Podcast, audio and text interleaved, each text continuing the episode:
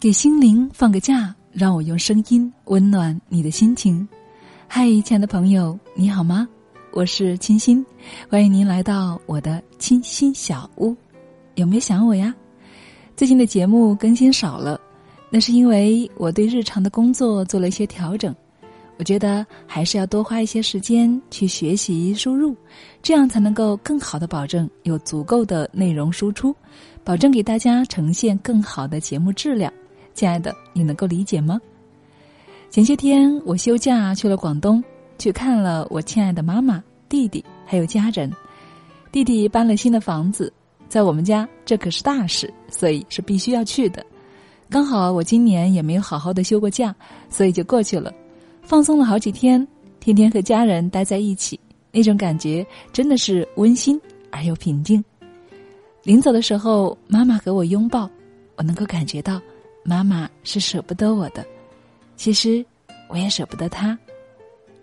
我在想，如果能够住得近一点，那该多好呀！我就可以时常的回去陪陪他，跟他聊天，看他跳广场舞，陪他看电视剧了。要想实现这些梦想，应该也不难，那就是努力的工作，有足够的经济能力，然后跟弟弟把房子买在一起。这样不就可以实现了吗？所以啊，前提条件还是要先努力的工作吧。这次在弟弟家还见到了很多的老家亲人，感觉特别的亲切，让我想起很多关于家乡的回忆了。刚好闺蜜团的姐妹们最近在帮一些想创业的姐妹找产品，其中找到一款山茶油，就是那种山茶树结出的山茶籽。然后榨出的山茶油，这不正是我们家乡的那种山茶油吗？这让我想起关于我和山茶之间的那些美好回忆了。亲爱的，你想听吗？今天我就跟大家来聊一聊吧。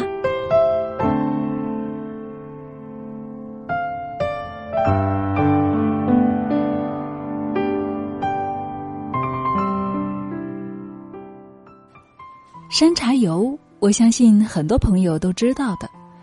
不仅知道山茶油好，还知道它有各种功效，珍贵的很。可是，关于山茶树是长什么样的，茶籽是怎么采摘的，包括怎么压榨的，你们应该知道的不多吧？对于我，山茶油不仅仅是珍贵的油，更多的是对它难以忘怀的。童年记忆。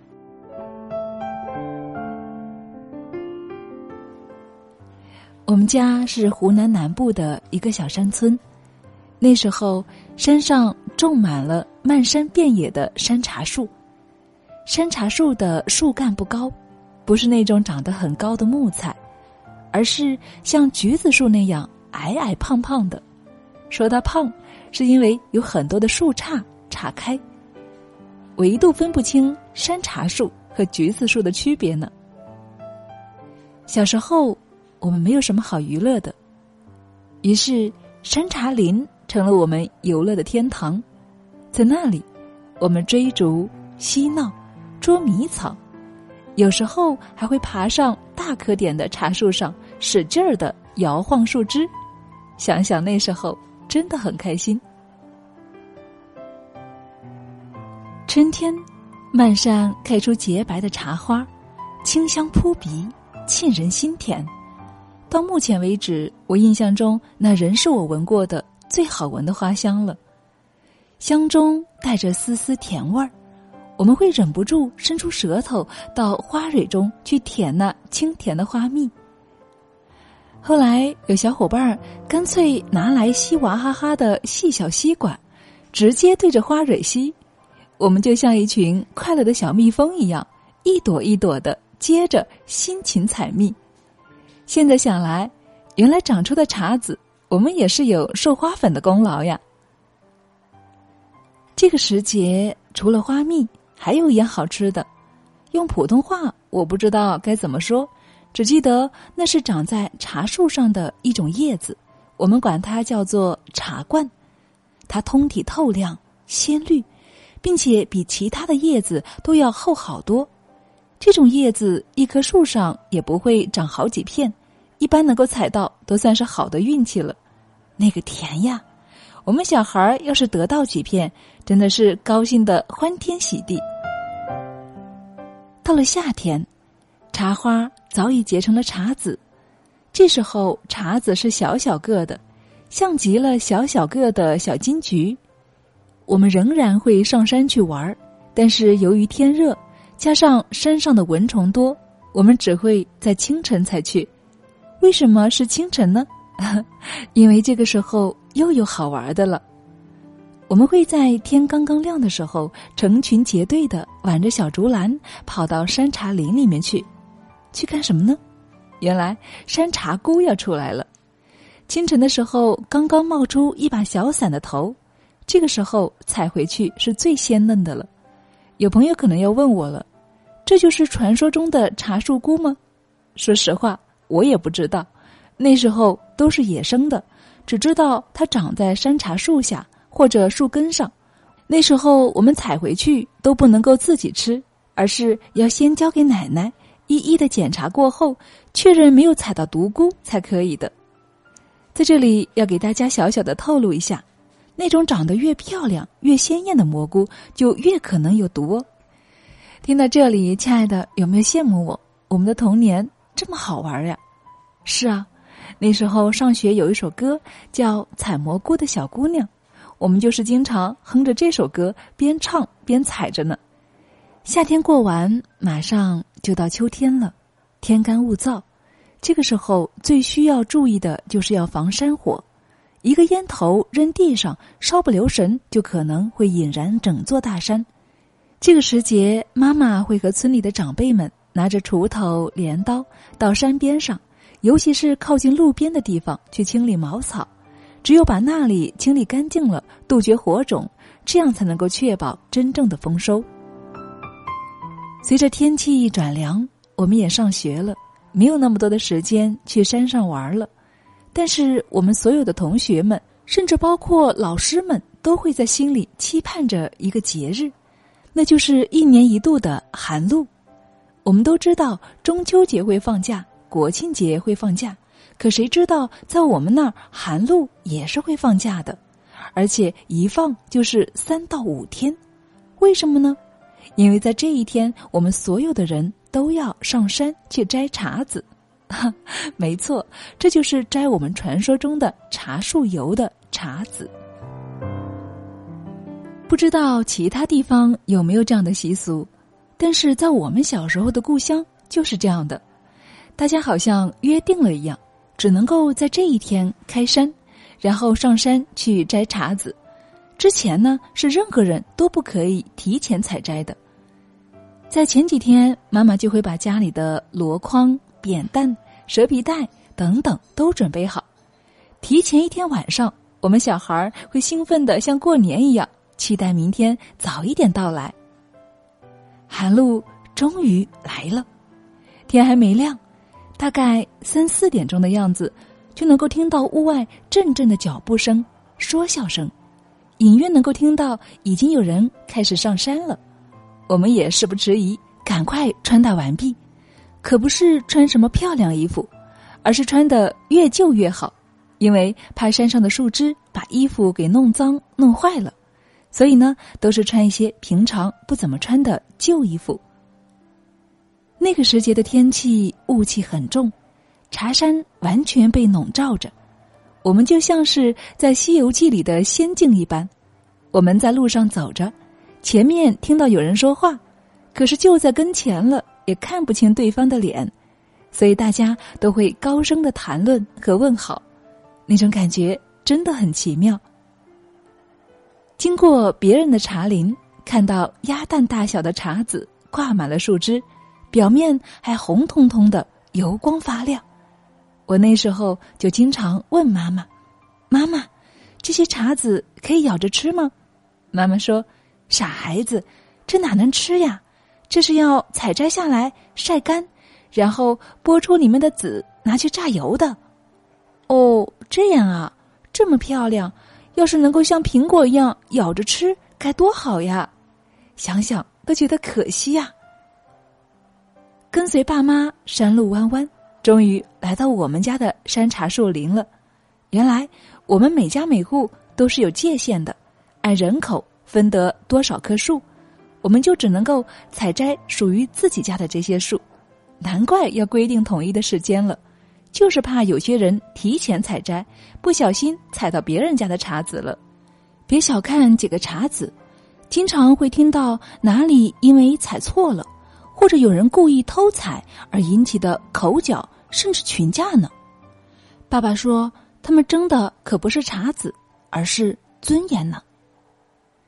开始采茶籽喽，爸爸和妈妈自然是主力军。他们全副武装，先从山林的边界一圈开始采，而我和弟弟呢，其实就是在打酱油的，这里看看，那里玩玩，手里提着一个小篮子，半天也没有装满，满腔的心思都在玩性上了。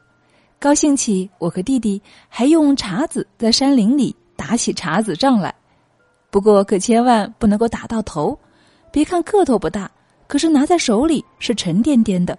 砸在身上可疼了，一山的茶籽树，我们家大概有三十几棵，不到半晌就摘完了。爸爸妈妈会用箩筐一一的肩挑下山，而我们小伙伴呢，正好可以有借口继续留在山中了，因为有些树叶底下偶尔还会落下一些小茶籽呀。我们个子小，刚好从下面往上看，居然还能够捡漏不少呢。这里也说明一下，为什么学校要给我们放那么多天假了？你以为真的是照顾我们要为家里帮忙啊？才不是呢！因为学校也是要我们上交茶子的呀，美其名曰让我们劳动实践，上山去捡茶子，好不让它浪费在山野啊！说的真是好听，可是我们有几个小朋友是真的自己捡的呀？大多都是从自家箩筐里装的。说到这儿，不知道有多少当年一起装过家里茶子的小伙伴正在偷笑呢。唉，说到这些，满满的都是快乐的回忆。除了摘茶子，记忆深刻的还有择茶子，就是把茶子烘干后，一家人围坐在炉火旁，一边聊天一边用手剥开一个个茶籽壳，然后把里面的茶籽芯儿。取出来，拿去榨油，把烘干的干茶子芯儿拿到榨油房，看着金黄的油流出来，那一刻心里才是欣喜的、满足的。别人家都舍不得拿纯正的茶油来自家吃，因为太贵了。要知道，我们很多的家庭都指着这些茶油卖钱过年呢。而爸爸呢，却是最喜欢用纯正的茶油来给我们做菜了。印象中，他最拿手的一道菜便是茶油辣椒炒牛肉，那个香呀，不能够再描述了，我要流口水了。到烘茶子榨油那会儿，已经到了冬天了，我们那儿湿气重，每家每户都会烤火来取暖，可想而知，一家人。围炉而坐，借着一个折茶子的名头，把大家都聚在了一起，心里面是多么的温暖呀！父亲都是忙忙碌碌的，平日里几乎是没有时间跟我们一起烤火聊天的，但是在折茶子的那几天，他也会跟我们坐在一起。爸爸的手有劲儿，我们剥不开的硬壳都会交给他。那时候觉得爸爸是世界上最力大无比的了。现在回想起来，真的好怀念。如果时间能够倒回去，我真的还想再和爸爸一起折一次茶籽，依偎在他的身边，听他讲着那些有趣的故事，享受着。他给我们的那种安全感，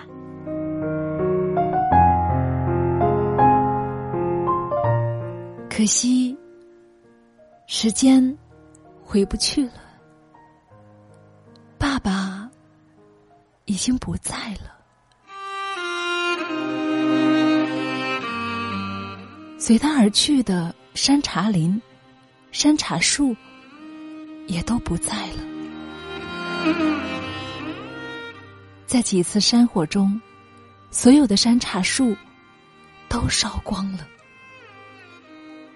在爸爸最后的几年时光，他一边带着生病的身体，一边带领村民想要修复茶树林，但因为树苗不好找，最后种上了四季常青的松柏。如今，爸爸就长眠在这片曾经的。山茶林里，对我而言，说起山茶树，就会想起童年；说起山茶油，就会想起我亲爱的爸爸。现在我也会经常去吃山茶油以此来怀念我亲爱的爸爸。